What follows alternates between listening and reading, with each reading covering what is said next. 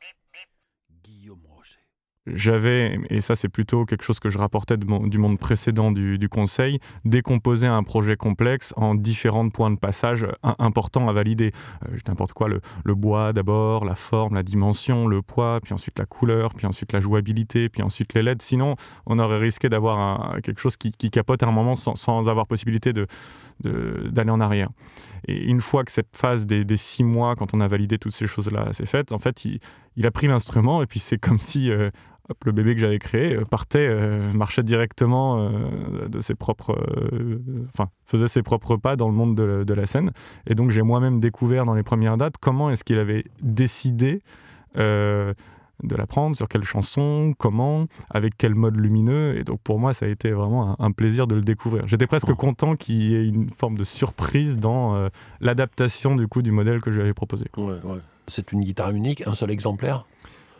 Alors, euh, c'est un modèle unique, mais qui comporte trois exemplaires. D'accord. Euh, ça traduit aussi tout l'aspect prototypage en fait de, ce type de, de, projet. Donc, il y en a, il y en a trois. Le premier, c'est un c'est un prototype du prototype. On va dire que c'était une guitare à la base qui était non jouable, mais aux dimensions réelles, au poids réel. Enfin, c'est juste qu'elle est sortie un peu plus en urgence parce qu'il y avait aussi euh, la volonté de, la mettre dans le clip, euh, de la mettre euh, dans, sur la pochette de l'album, et donc c'est celle qu'on voit.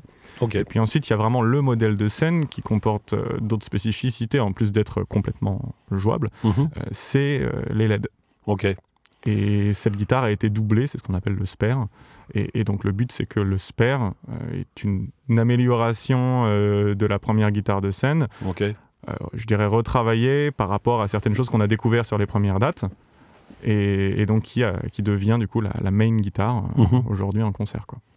Tu dis que donc tu as, as, du LED partout sur la guitare qui, qui, qui s'éclaire à un certain moment. Quoi.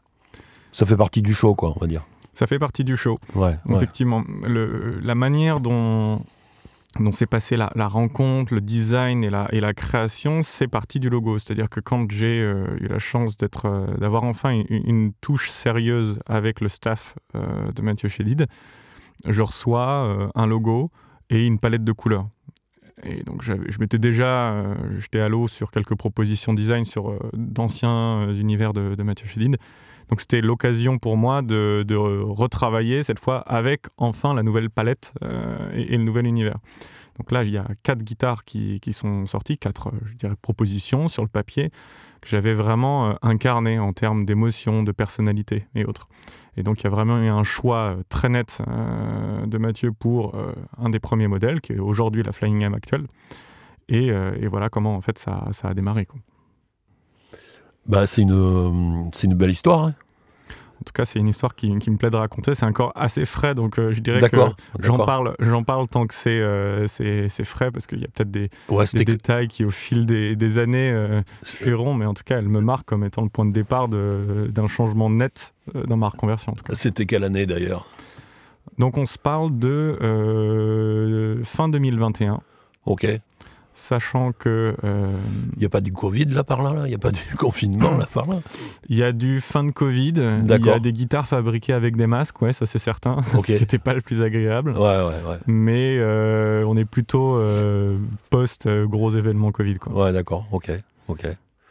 Donc euh, on s'est rencontrés, oui, c'est ça, fin, fin 2021, le, moment où, je te parle de cette, de cette touche et de cette prise euh, sérieuse, c'est donc un moment où je suis complètement excité en me disant c'est pas vrai, je dois, je dois rêver, c'est vraiment en train de se produire.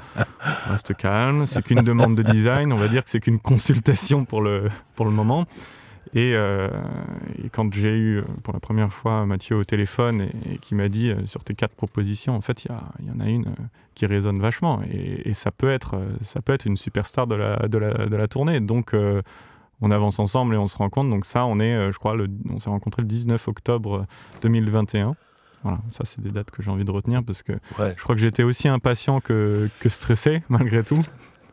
et, en fait on a fait une vraie réunion de travail dans un studio un peu comme, euh, comme celui-ci, un des studios dans lequel il a enregistré un certain nombre d'albums. Et puis, euh, cette réunion de travail, c'était vraiment, on a disséqué euh, la Flying M pour en faire ce, que, ce qui était vraiment la Flying M.